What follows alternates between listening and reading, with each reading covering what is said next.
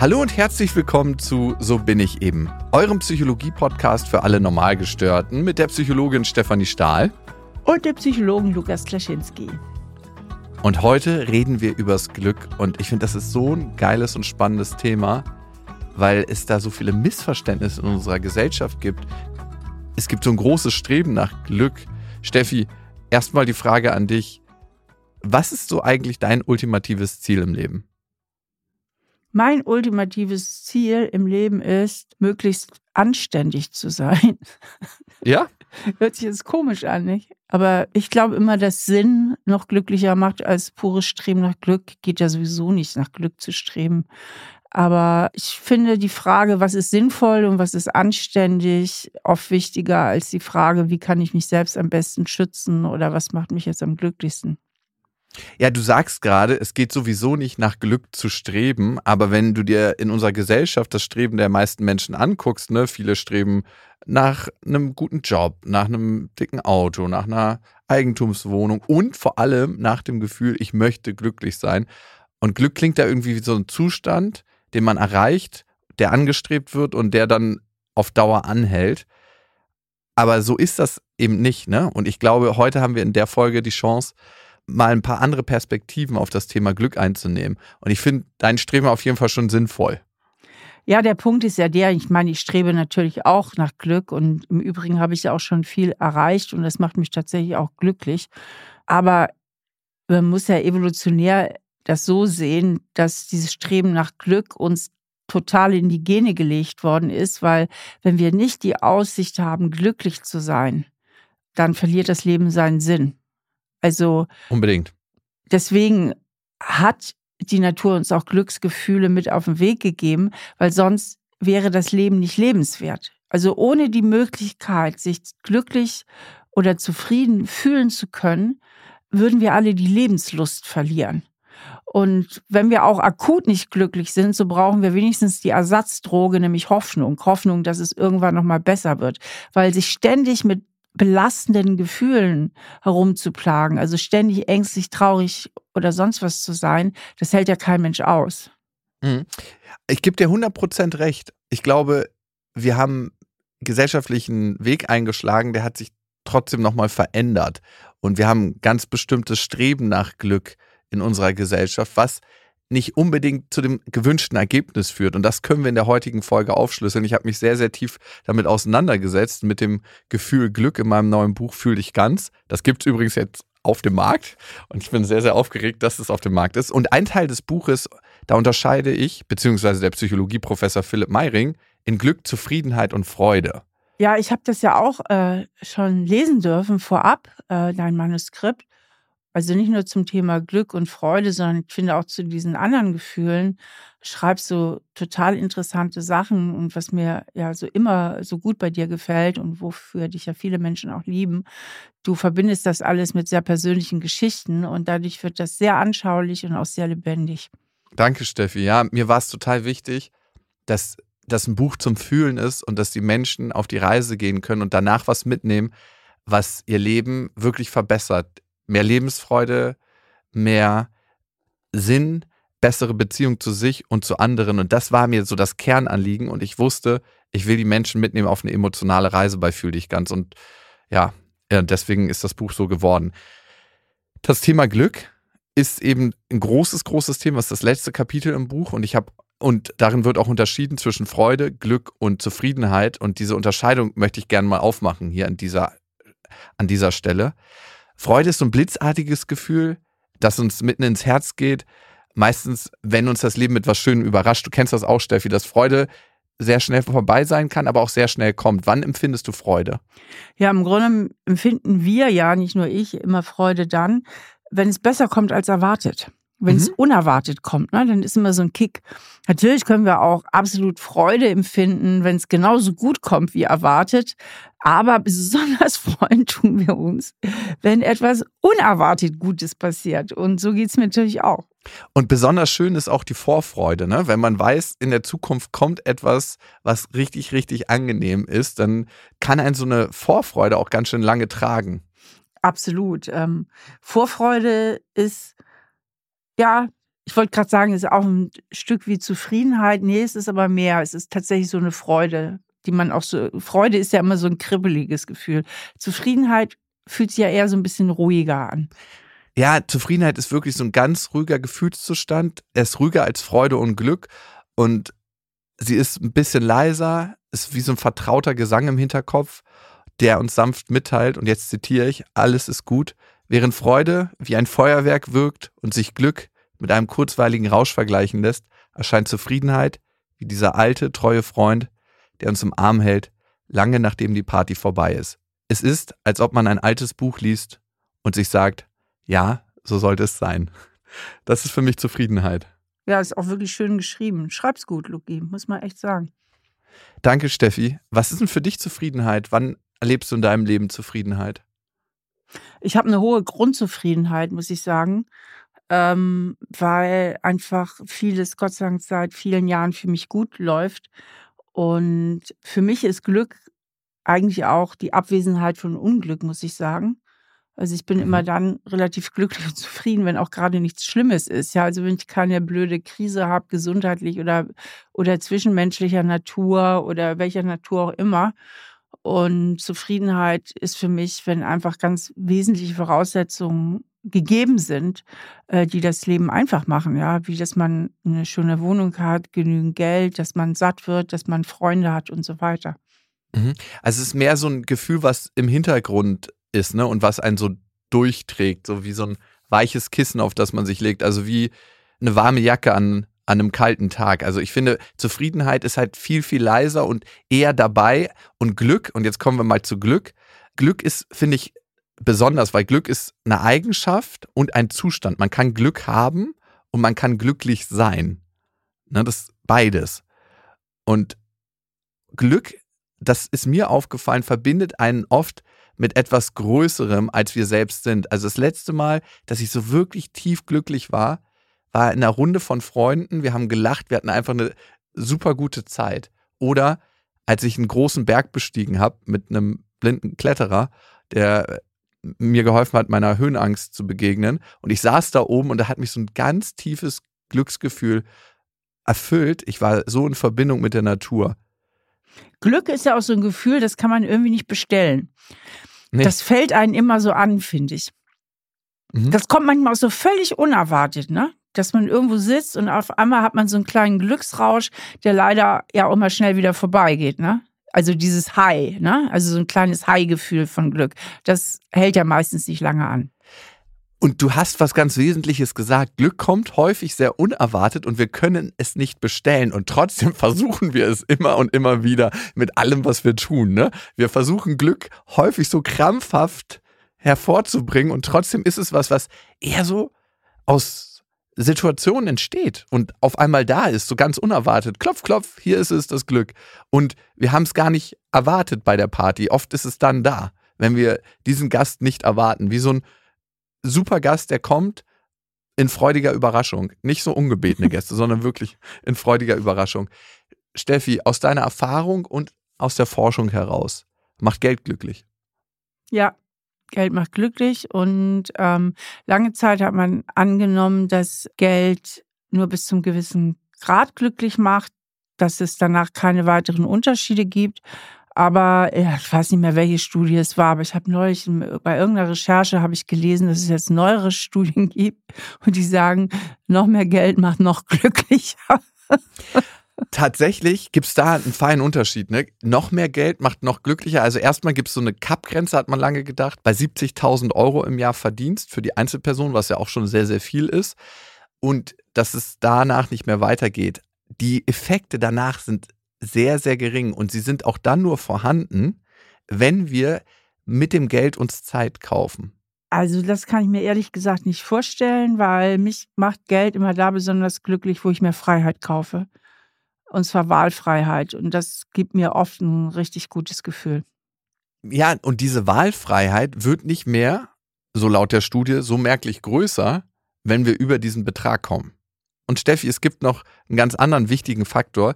Geld macht immer dann glücklich, wenn wir es nicht für uns ausgeben, sondern auch für andere. Also ein Appell an alle geizigen Menschen. Äh, kannst du das für dich selber feststellen, wenn du Geld für andere ausgibst, dass sich das glücklich und zufrieden macht? Ja, absolut. Also ich würde ja auch sagen, dass ich großzügig bin und natürlich, also ich teile auch wirklich gerne und mich macht das super happy, Geld abzugeben, beziehungsweise umgekehrt, es macht mich unglücklich und löst auch Schuldgefühle aus, wenn ich es nicht tue. Mhm. Weil viele Menschen brauchen wirklich einfach auch Geld. Ein anderer Faktor, den hat man erforscht, der glücklich macht, das ist Flow. Wenn wir Flow erleben und total verschmolzen und in Verbindung mit einer Sache sind. Steffi, wo erlebst du Flow in deinem Leben?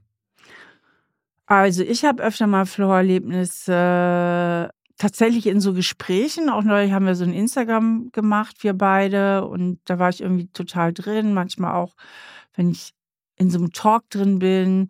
Ich erlebe immer mal wieder Flow am Klavier und auch öfter so, wenn ich mit dem Hund unterwegs bin. Mhm.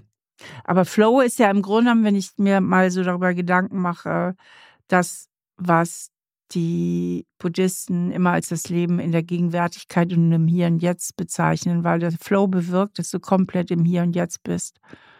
Ja, und 100%. das ist, glaube ich, der Link zum Glücklichsein bei dem Flow. Deswegen macht das so glücklich, weil du völlig gegenwärtig bist das ist eine ganz, ganz wichtige Zutat. Und wie wir das erreichen, das kommt später noch in diesem Podcast, genau das im Hier und Jetzt sein, im gegenwärtigen Moment. Wir vergessen die Zeit, wir verschmelzen mit der Sache, die wir machen und wir sind so völlig eins in dem Element, so wie Kinder. Ich weiß nicht, ob du mal Kinder beim Spielen beobachtet hast oder Kinder, die auch noch nicht so diese Meta Perspektive haben oder wir sind ja ganz oft damit beschäftigt, uns bei einer Sache zu beobachten und Dinge dann zu machen und während wir Sachen machen, denken wir über eine andere Sache nach, auch wenn es ganz, ganz schöne Sachen sind, sind wir schon wieder bei der anderen Sache gedanklich. Flow ist genau das Gegenteil. Flow ist im Hier und Jetzt sein, mit den Gedanken bei der Sache sein und das kann klar gutes Gespräch sein. Bei mir ist es zum Beispiel oft, wenn ich Sport mache, da bin ich total im Flow, beim Surfen, beim Snowboarden, ähm, Sex ist eine Sache, wo hoffentlich viele im Flow sind. Wenn ich mit Holz arbeite und aber auch, und das ist ein besonders schönes Erlebnis, wenn ich mit meiner Tochter spiele, komme ich auch manchmal in den Flow. Manchmal auch nicht. Manchmal beobachte ich mich einfach dabei, wie ich diese kleinen Figuren hin und her schiebe und mich wahnsinnig albern fühle. ja, aber die Frage ist ja auch, wie ist das jetzt eigentlich auch gesellschaftlich? Das ist ja zum Teil auch unterschiedlich. Es wird ja sehr, sehr viel über das Glück in unserer Gesellschaft diskutiert. Und ähm, gerade in westlichen Welten wird Glück ja mehr ähm, in Richtung Selbstverwirklichung äh, geschoben, während in östlichen Gesellschaften oft mehr das Glück über die Gemeinschaft definiert wird, also dass man eben als Community, also dass die ganze Firma glücklich ist, dass die ganze Familie glücklich ist und so weiter. Und gerade in der letzten Zeit ist da eine wahnsinnige Glücksdebatte irgendwie auch in Deutschland, und die wurde meines Erachtens eigentlich durch die Social Media befeuert. Dass man vieles auch inzwischen kritischer sieht, dann haben wir diesen Begriff der toxischen Positivität bekommen. Der ist ja neuerdings auch sehr modern. Da können wir auch mal gucken, was wir davon so halten können, was man darunter versteht und ähm, ob der nicht ein bisschen überstrapaziert manchmal auch wird. Genau, und da wollten wir jetzt auch nochmal genauer hingucken. Ja, also toxische Positivität, ne? Dieses, hey, du bist so privilegiert, dir muss es gut gehen. Oder auch dieser Spruch, hey, lach doch mal. Oder hey, mach dir einfach nur gute Gedanken, dann wird es dir schon gut gehen. Das ist ja zusammengefasst unter toxische Positivität. Also wenn nicht mehr die ganze Bandbreite an Gefühlen sein darf, sondern wir uns nur noch auf das Glücklichsein fokussieren und auch alles andere falsch ist, außer das Glücklichsein. Und wenn wir uns viele unserer Medien angucken über die letzten zehn Jahre, dann hat das tatsächlich zugenommen. Wir erleben gerade wieder einen Trend in eine andere Richtung, aber dieses, hey, ich bin so happy an dem Ort, wo ich gerade bin und alles ist so wahnsinnig gut, das sieht man schon sehr, sehr häufig, wenn man Instagram aufmacht und jeder weiß eigentlich, dass das nicht der Normalzustand ist. Ja, gut, aber ich denke, das war ja früher zum Teil auch so in der Werbung. Ähm ich weiß nicht, hat das wirklich so sehr zugenommen, so ein Druck zum Glücklichsein, Lukas? Ja. Du bist ja vielleicht noch eine jüngere Generation. Ähm, erzähl mal. Unbedingt. Da gibt es ja auch sehr viele Studien zu. Also, Social Media Konsum macht laut Studien unglücklich. Und das liegt daran, dass wir ein verzerrtes Bild von der Wirklichkeit bekommen. Wir sehen ja häufig nur ganz kleine Ausschnitte von Menschen. Ne? Und das in einem sehr großen Ausmaß. Und selbst wenn wir uns sagen, hey, dieser glückliche Mensch, der dort ist, ne, wir beobachten den ja eigentlich immer nur im Instagram-Kanal eine Minute von den restlichen 23 Stunden und 59 Minuten seines Tages und schließen darauf unbewusst auf den ganzen Tag. Das ist ein Prozess, der einfach passiert. Das heißt, wir haben sehr, sehr hohen Standard von dem Leben der anderen und vergleichen unser Leben damit. Und bei diesem Vergleich ziehen wir immer den kürzeren. Und das ist ein Prozess, der passiert nicht immer bewusst, das muss man ganz klar sagen. Und darum, weil wir bei diesem Vergleich den kürzeren ziehen, müssen wir ja, ne? weil unser Leben ist einfach nicht Instagram.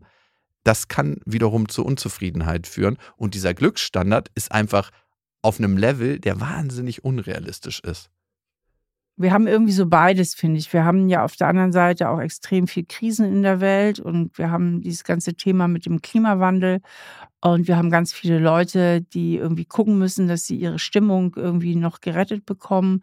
Ich bekomme sehr viel Interviewanfragen immer wieder zu diesem Thema, Frau Stahl, wie gehen wir mit diesen ganzen Krisen um? Wie schaffen wir es da irgendwie noch resilient zu bleiben und noch gut durch den Alltag zu kommen?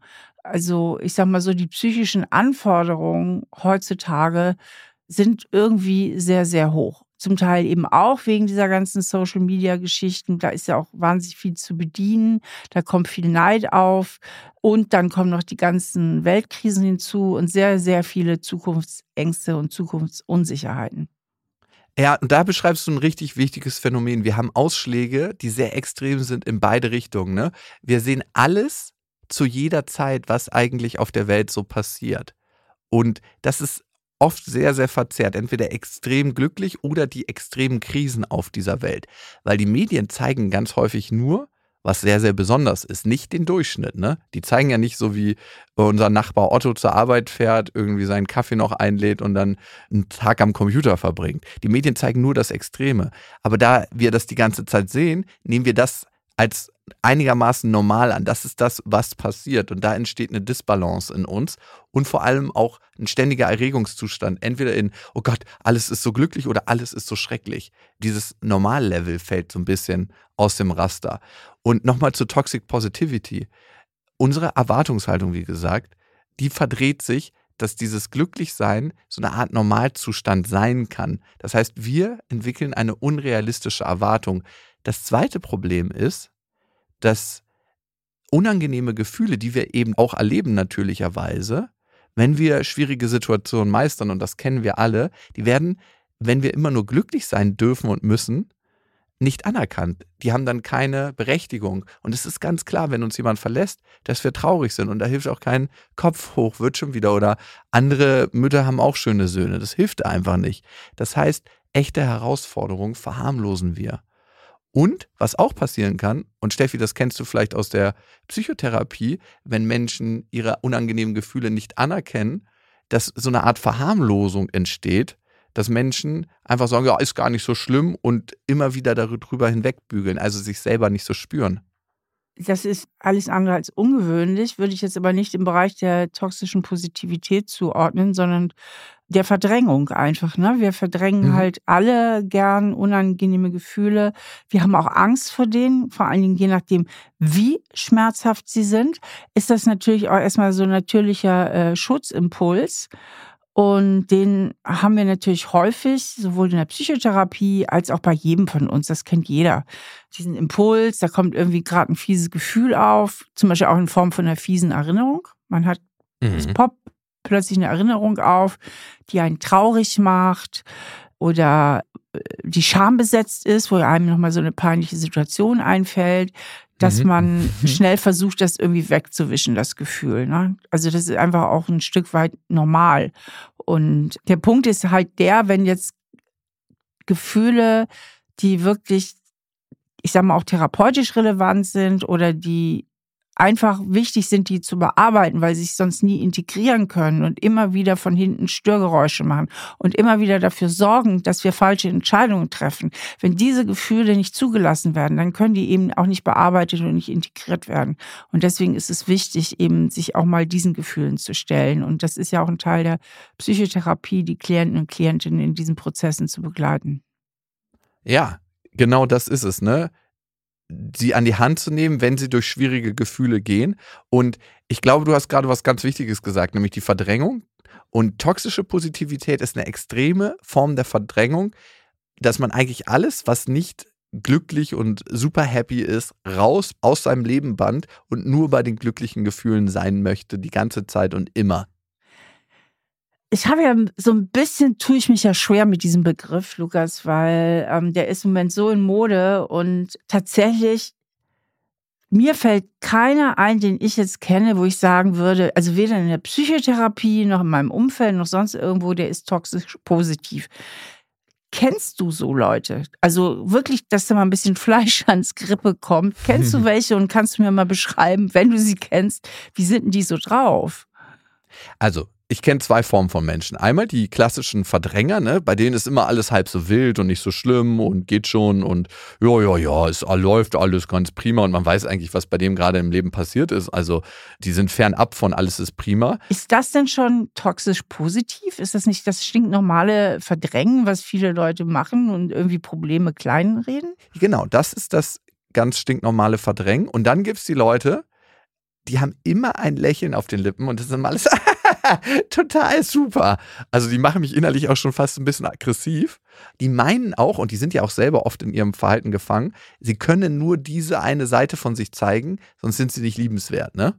Und sie müssten ja immer glücklich sein. Und davon kenne ich auf jeden Fall auch ein paar. Also nicht bei mir in der Firma, aber im erweiterten Bekanntenkreis. Und das ist auf Dauer total anstrengend, weil du nie wirklich mit denen Kontakt aufbauen kannst. Ne? Wenn wir reden miteinander, Steffi, und ich dich frage, wie es dir geht, dann sagst du mir, wie es dir authentisch geht. Also, hey, im Moment ist alles gerade ein bisschen viel oder ey, ich habe gerade was total Schönes erlebt und es hat mich glücklich gemacht oder, oder, oder. Und bei denen ist es, als ob du gegen eine Glaswand rennst.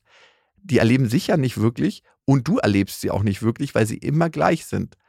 Wie high, super, super happy. Okay, vielleicht ist das auch noch mehr in Berlin als hier in Trier. das ist einfach nicht authentisch. Ja, ich habe okay. ja immer so ein bisschen Stress mit so Begriffen, die plötzlich so hochgespült werden und dann in aller äh, Munde sind. Toxisch ist ja auch schon ein hartes Wort, ne? Das ist giftig, ne? Und ähm, gut, aber es gibt natürlich Menschen, die äh, vor allen Dingen auch der Welt da draußen nur ihre Sonnenseite zeigen. Die gibt es, die gab es auch schon immer. Es gibt die, die, die sehr viel verdrängen. Und äh, Fakt ist natürlich, dass es wahnsinnig anstrengend ist, von morgens bis abends dem Glück hinterher zu jagen und dass das auch nicht funktionieren wird. Ja, und Steffi, es ist mehr als nur anstrengend. Es macht dich am Ende krank, weil du dich nicht ganz fühlst. Und das ist es ja wirklich. Du, wenn du immer deine unangenehmen Gefühle aussperrst, dann können sie dir nie die wichtige Botschaft geben, die sie auch für dich haben. Wenn du schlapp bist, wenn du traurig bist, wenn du Scham empfindest und wenn du diese Botschaft nicht auch an dich ranlässt, kannst du danach nie handeln oder auch das überhaupt nicht wahrnehmen. Und dann kannst du zum Beispiel in die totale Erschöpfung gehen, weil du immer sagst, geht schon wieder, ich bin ja so happy.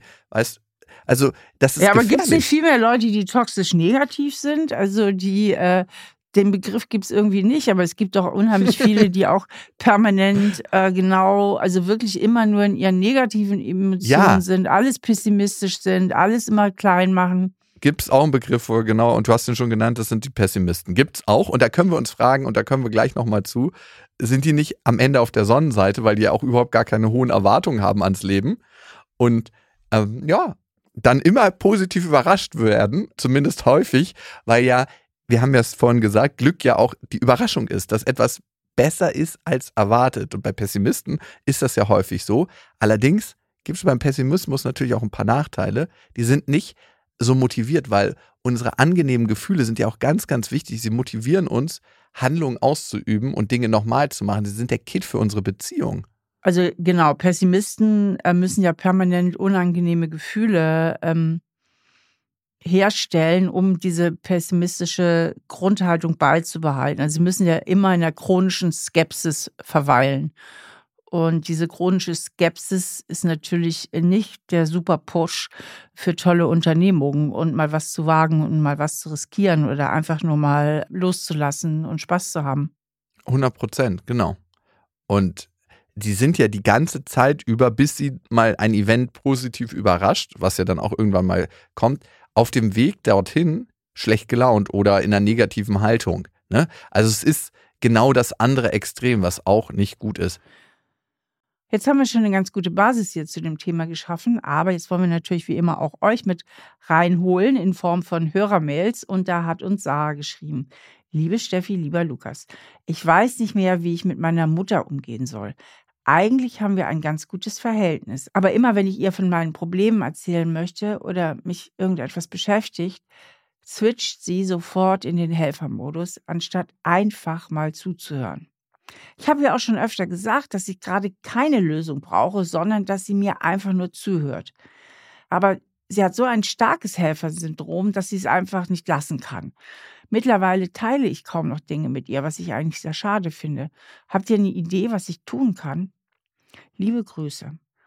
Ja, das ist ja, ja. nochmal so eine andere Sache. Ähm, das ist ja mhm. jetzt auch nicht unbedingt toxisch positiv, sondern das ist ja, ähm, dass die Mutter unbedingt helfen möchte, eine Lösung haben möchte. Aber das geht eben genau in die Richtung, Lukas, was wir eben gemeinsam besprochen haben.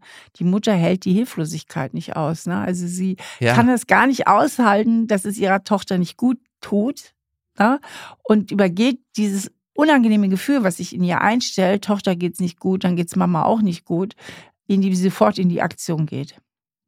Total, genau. Also sie ist eigentlich nicht gefühlsbereit, so wie ich es nenne, für dieses unangenehme Gefühl, was da aufkommt. Und was macht sie damit bei ihrer Tochter? Und das haben sie ja schon total gut festgestellt.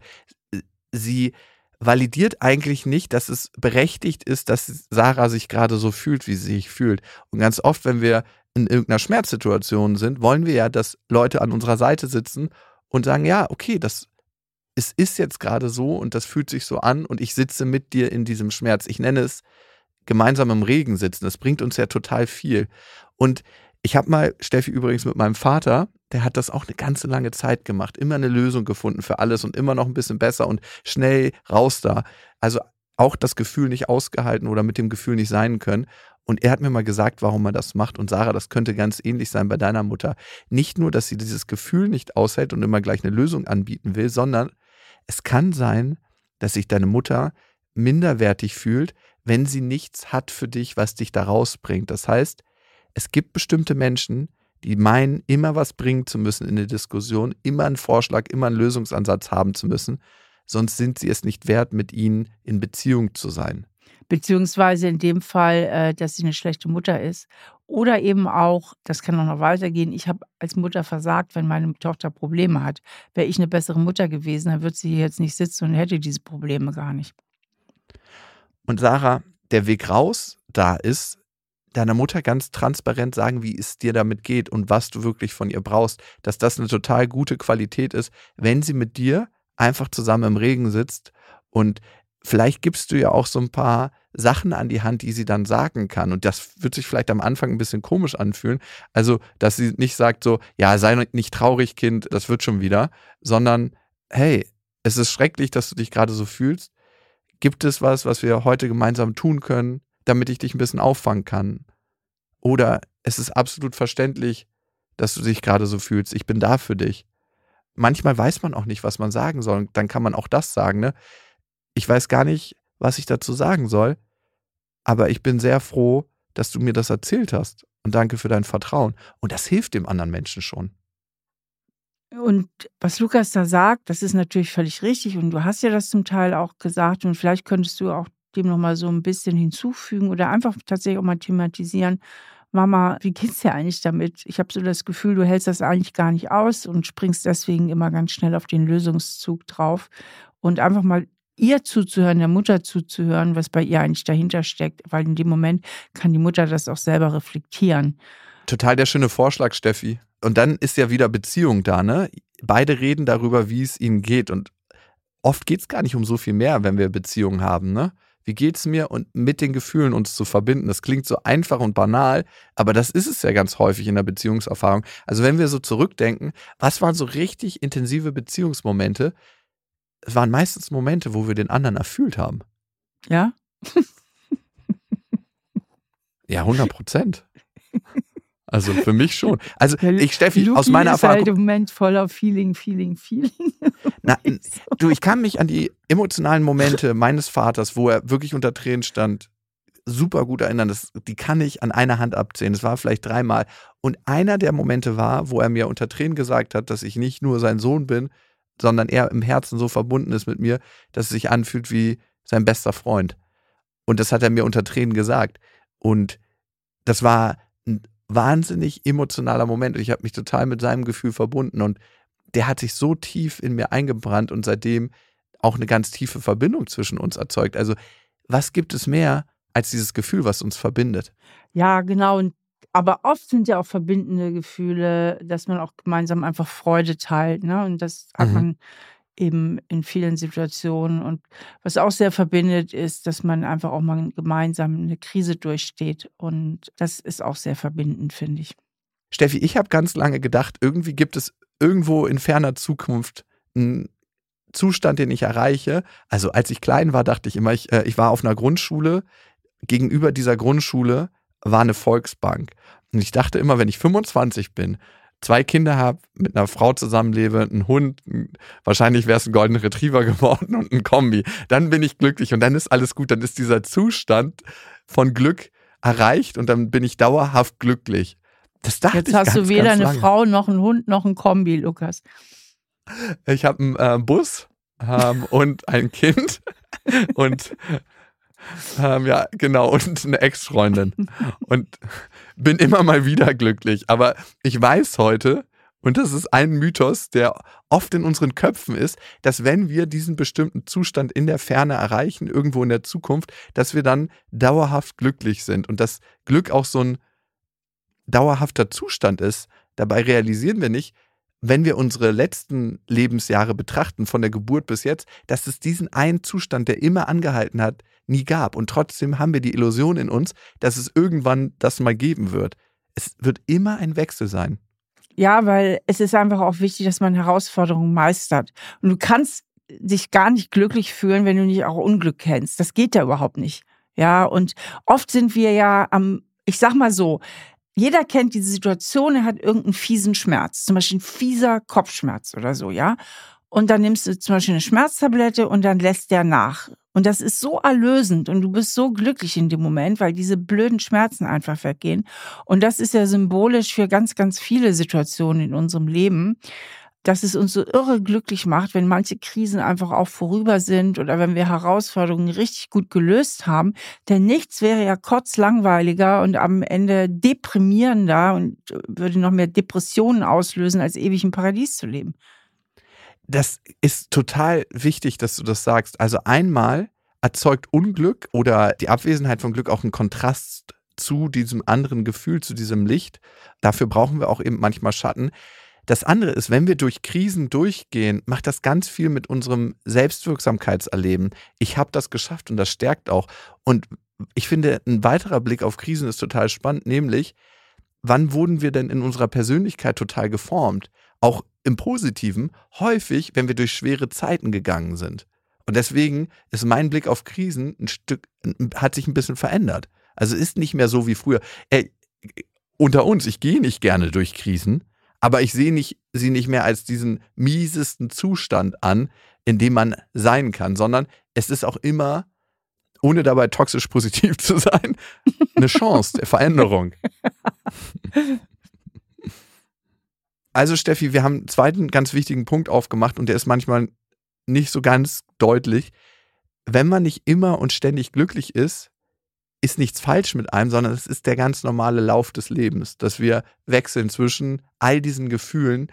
Gefühle sind einfach immer wie das Wetter am Himmel und da kommt mal ein Sturm, mal regnet es, mal scheint die Sonne, mal ist es bewölkt, mal ist es ein bisschen neblig und viel Wechsel ist da auch häufig. Steffi, wir haben zum Thema Glück und ich glaube sogar Pessimismus eine Hörermail bekommen. Ja, genau, von Tino.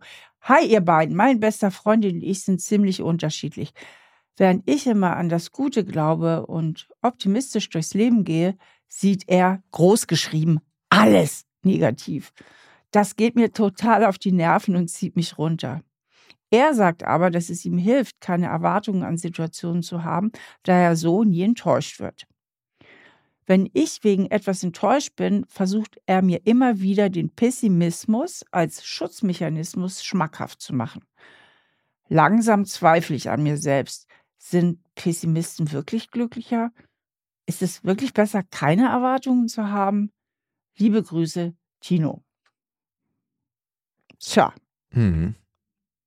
Ja, wir hatten es ja vorhin schon kurz, ne? Das mit dem Schutzmechanismus ist beim Pessimismus ganz, ganz wichtig. Eigentlich betreiben Pessimisten so eine ständige Enttäuschungsprophylaxe. Die sind lieber vorher schon enttäuscht, als enttäuscht zu werden, weil sie denken oder in dem Glauben leben, das Gefühl der Enttäuschung, was irgendwo hinter der Ecke dann auf sie warten würde, wenn sie wirklich Hoffnung hätten, wenn sie wirklich erwarten würden, das könnte was total Tolles und Schönes werden, nicht auszuhalten. Eigentlich sind Pessimisten in ihrem Kern auch nicht gefühlsbereit. Und was wir eben schon gesagt haben, es führt eben dazu, dass man sich halt auch ständig seine Gefühle klein halten muss. Ne? Also permanent muss man mhm. eigentlich künstlich oder mit gutem Willen so ein bisschen äh, schlechte Laune, eine, eine dauerskeptische Haltung produzieren also Pessimisten leben definitiv nicht glücklicher. Nein. Aber Studien haben ergeben, dass tatsächlich ein gutes Verhältnis zwischen Optimismus und Realismus am besten ist. Denn ähm, eine realistische Einschätzung ist natürlich auch gut. Die kann dann ja auch durchaus positiv realistisch sein oder auch mal tatsächlich realistisch pessimistisch. Und ich muss dir ehrlich sagen, äh, das kann ich so von meiner Lebenserfahrung auch nur bestätigen, weil tatsächlich habe ich sowohl Menschen scheitern sehen, weil sie sich chronisch unterschätzen und eher immer sehr pessimistisch sind und deswegen viel zu viel zurückhalten, als auch Menschen scheitern, jetzt in Anführungsstrichen scheitern. Ich sage mal, die mal ordentlich auf die Nase geflogen sind, auch in ihrer beruflichen Karriere, weil sie sich überschätzt haben. Ja, also auch die mhm. zu viel Optimismus, Überschätzung kann natürlich auch zum Scheitern führen und das tut dann beides weh. Also es ist immer ganz günstig, eine realistische Haltung einzunehmen, aber das hilft dem Tino ja jetzt noch nicht weiter. Was können wir dem denn jetzt so an konkreten Tipps mitgeben? Also ich kenne das aus Freundschaften, wenn man mit Pessimisten befreundet ist und ich hatte das auch schon in vergangenen Partnerschaften. Ich würde mich, Steffi, oder ich meine, sich selber da einschätzen ist manchmal vielleicht auch schwierig. Äh, ich würde mich als realistisch eher in Richtung optimistisch einschätzen. Was würdest du sagen bei mir? Würde ich auch sagen. Ja, und dich Auf jeden auch. Fall bist also, du kein Pessimist. Gar nicht. Du bist ja, ja auch ein totaler Unternehmer, der äh, Sachen anpackt. Und du würdest ja nicht anpacken, wenn du nicht optimistisch wärst. Ne? Nee, ich denke immer, irgendwie klappt das schon. Und meistens klappt es dann auch. Nur ist es doch mehr Arbeit, als ich mir letzten Endes gedacht habe. Ja. Auch das Buch, ne? Ich dachte mir so, ah oh, ja, okay. Mhm. Und dann war das so so ein harter Weg, also emotional auch ein harter Weg, mich da so aufzupellen und jede Zwiebelschicht von mir abzustreifen. Das war ein heftiger Weg, das hätte ich so nicht erwartet, auch was es mit mir macht und wie nachhaltig die Veränderung ist. Also, das ist bei mir manchmal so, dass ich es ein bisschen unterschätze. Und bei dir würde ich sagen, du bist auch optimistisch, äh, manchmal ist da so ein ganz kleiner Schleier von, ach, naja, ich mal gucken. No. Aber dann weiß ich, dass dahinter auf jeden Fall Optimismus ist. Und man kann deinen Optimismus oder dein, deine Freude auf was total schnell wecken. Also du bist super begeisterungsfähig und das macht dann total Spaß. Du meinst schnell zu beeinflussen, gut. Ähm, aber nochmal zu Tino. Ähm, also ich denke, dass Tino aus dem, was wir jetzt hier erzählt haben, schon einiges ziehen kann. Also dass eben dieses Realistische, was ja eben auch durchaus optimistisch sein kann, die günstigste Haltung ist. Und wenn man wissen will, ähm, habe ich überhaupt Grund zu Optimismus oder habe ich Grund zu Pessimismus, empfehle ich ja immer mal auch so einen rationalen Faktencheck zu machen, sich wirklich mal Argumente zu überlegen, was spricht dafür, was spricht dagegen. Und auch sich zu überlegen, wie schlimm wäre denn jetzt ein Scheitern wirklich? Also oft ist es ja gar nicht so schlimm. Wenn man einigermaßen stabiles Selbstwertgefühl hat, kann man ja auch mal in Kauf nehmen, vielleicht mal eine Fehlentscheidung zu treffen. Also meistens ist es ja nicht so dramatisch und man kann sich auch nochmal neu entscheiden. Und ich würde ihm auch raten, mit seinem Freund das einfach mal zu thematisieren. Also was ihm dieser Schutzmechanismus eigentlich bringt und woher der kommt. Der hat ja bestimmt ganz, ganz viel mit der Vergangenheit seines Freundes auch zu tun, wie der aufgewachsen ist. Steffi, jetzt waren wir ziemlich viel dabei, was nicht glücklich macht oder was der Weg weg vom Glück ist. Jetzt können wir vielleicht auch mal ein paar Sachen nennen, die eher hin zum Glück führen. Und dazu gibt es ja auch große Studien. In der Psychologie ist die Glücksforschung eines der größten Felder, weil das natürlich alle haben wollen. Wie kommt man zum Glück? Und das ist ein super populäres Feld, was auch viele Förderungen erhält. Und darum sind wir da schon recht weit in der Forschung. Und die größte Langzeitstudie, die Harvard Grant Study, die jemals gemacht wurde, die hat ganz, ganz viele Leute begleitet, von der Geburt an bis zu ihrem Tod. Und die hat herausgefunden, dass es nicht das dicke Auto ist, nicht die große Wohnung, nicht der ultra krasse neue Job, die Beförderung, sondern dass es tatsächlich die Beziehungen sind, die wir führen zu uns selber und zu anderen Menschen, die am Ende physisch gesund machen, aber auch psychisch glücklich und zufrieden, also für Erfüllung sorgen. Und jetzt kann man sich fragen, was brauche ich für eine gute und gesunde Beziehung? Ich muss merken, was in mir und bei der anderen Person passiert. Und darum sage ich, ist Gefühlsbereitschaft so wahnsinnig wichtig, weil wenn wir nicht merken, was bei mir passiert, was bei der anderen Person passiert, bin ich eigentlich nie in wirklicher Verbindung. Und was du da sagst, eben mit diesen Gefühlen, die auch anzunehmen, auch zu fühlen, ist natürlich oft auch eng verbunden mit dem Selbstwertgefühl und mhm. auch mit so einer Selbst Akzeptanz, also dass man bei sich eben auch akzeptiert und Schwächen und Stärken zulässt. Denn wenn ich immer so sehr mit mir selbst am Haderen bin und niedriges Selbstwertgefühl habe, dann führt das eben auch häufig dazu, dass ich mich anderen gegenüber zu angepasst verhalte und dann eben auch nicht mehr authentisch bin. Das heißt, so Authentizität ist natürlich ein ganz, ganz wichtiger Faktor, der in eine echte Verbindung führt. Und Authentizität heißt ja, dass ich sowohl meine Bedürfnisse spüre, als auch die formulieren mhm. kann. Und auch meine Gefühle fühle und die formulieren kann. Das heißt natürlich nicht, dass ich jedes Gefühlchen und jedes kleine Bedürfnis, was ich habe, dass das permanent thematisiert werden muss, aber dass der andere im Grunde genommen weiß, woran er mit mir ist. Und das schließt sowohl die guten Gefühle mit ein, aber auch eine gewisse Konfliktfähigkeit. Ich habe mhm. ich hab eben noch einen kleinen nachbarschaftlichen Konflikt thematisiert, also wirklich hier im, unter den Nachbarn. Und ich habe das nicht gern getan. Mir war das auch so ein bisschen unangenehm, da zu klingeln und das anzusprechen. Am liebsten hätte ich mich drum gedrückt. Aber ich sage ja immer, es gibt keinerlei Information verloren, wenn man irgendwas freundlich sagt. Und dann haben wir das total nett besprochen. Und jetzt fühlt es sich viel besser an. Jetzt fühle ich mich den Nachbarn auch viel mehr verbunden und sie sich mir wahrscheinlich auch als vorher. Und ähm, deswegen ist das so wichtig, dass man eben auch sich traut, authentisch zu sein. Oder einfach mal Konflikte auch mal anspricht. Denn oft ist es danach viel, viel besser als vorher. Und warum sind wir nicht bereit, Konflikte anzusprechen? Weil wir meistens nicht bereit sind, das Gefühl auszuhalten, mit dem Gefühl zu sein, was da aufkommt. Dieses unangenehme Gefühl. Ja. Du warst in dem Moment gefühlsbereit und hast gesagt, ich bin mit dem Gefühl, was da aufkommt, weil da ist ja was in dir aufgekommen. Ne? Sowas so, oh nee, eigentlich habe ich da keine Lust zu, bisschen Scham, bisschen Angst. Ich weiß nicht, was war dabei? Was würdest du sagen? So ein bisschen Konfliktangst. Mhm. Und so ein du bisschen hast gesagt, ich nehme das Gefühl. Also so dieses, ja genau, ich habe dann gesagt, das muss ich jetzt halt mal aushalten. Ne? Ich sage mir dann, das, das muss jetzt halt mal aushalten. Es ist jetzt wichtig, dass du das mal ansprichst, was da los war und das einfach mit denen klärst, weil sonst musst du es verdrängen und unter den Teppich kehren und dann ist es ja immer da. Also lieber Weißt du, sonst hätte ich ja immer, wenn ich den wieder sehe, denke ich, hm, das und das hat er gesagt und also nicht zu mir, sondern zu einer meiner Angestellten und dann hätte ich immer so ein, dann dachte ich lieber jetzt kurzfristig einmal schlecht fühlen, als so ein chronisches, unterschwelliges, komisches Gefühl zu haben. Mhm. Und das finde ich ist für mich mutig, mit diesem Gefühl zu sein und es trotzdem zu machen.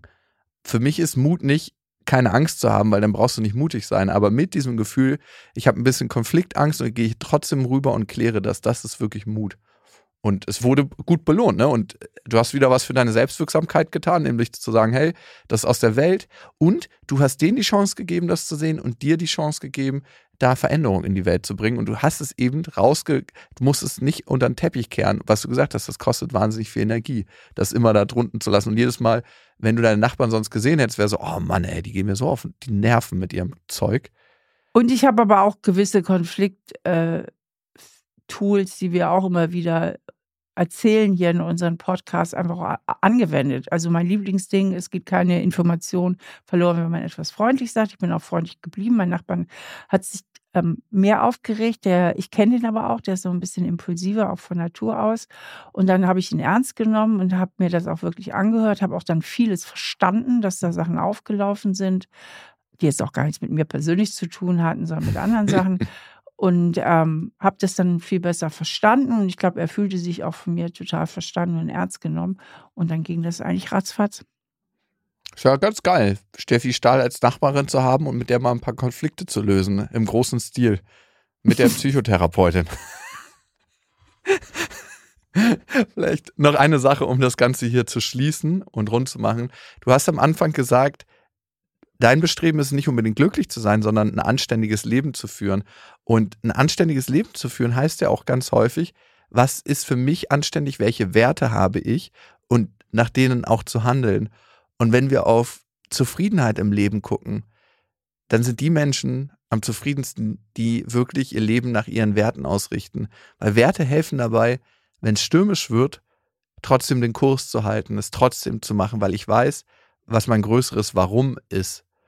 Und das finde ich ist so ein elementarer Teil im Leben, seine Werte zu finden und diese dann auch an den Himmel zu hängen und wissen, okay, das ist mein Polarstern, nach dem kann ich navigieren. Und wie das geht, wirklich seine Werte zu finden. Was treibt mich im Kern an und wonach möchte ich mein Leben ausrichten? Was ist für mich ein wirklich gutes Leben? Das beschreibe ich in dem Buch Fühl dich ganz. Das ist mein neues psychologisches Sachbuch, wie gesagt. Jetzt im Handel, könnt ihr jetzt bestellen oder in einer kleinen Buchhandlung kaufen, also ganz wie ihr möchtet. Und ich freue mich, wenn ihr das liest und mir auch ein Feedback dazu gibt, was es mit euch gemacht hat und wie es euch damit ergangen ist, ob ihr wirklich mitgefühlt habt. Und ich freue mich, wenn ihr es lest und mir auch ein Feedback dazu gibt. Lukas, das war wieder ganz groß, ganz groß formuliert mit den Sternen. Dem habe ich jetzt auch nichts mit hinzuzufügen. Und ähm, ich glaube aber auch für heute ist es rund, oder wie siehst du es? Total. Also ich bin ganz glücklich damit. Ist das Wunderbar. jetzt ein Zustand Und oder eine ganz Eigenschaft? wichtig, Lukas, dein neuestes Wort, dein Lieblingswort, gefühlsbereit. Das wäre eigentlich auch ein geiler Kondomname, oder? Kannst du vielleicht noch weiter? Gefühlsecht gibt es ja schon, aber jetzt heißt es gefühlsbereit. Das ist so, für mich ist es die wichtigste Eigenschaft, die mich total begleitet und die wirklich alles in meinem Leben verändert hat. Du lachst, aber es ist wirklich so. Ich kann es aus dem tiefsten Herzen sagen. So, Steffi, danke, dass ihr dabei wart.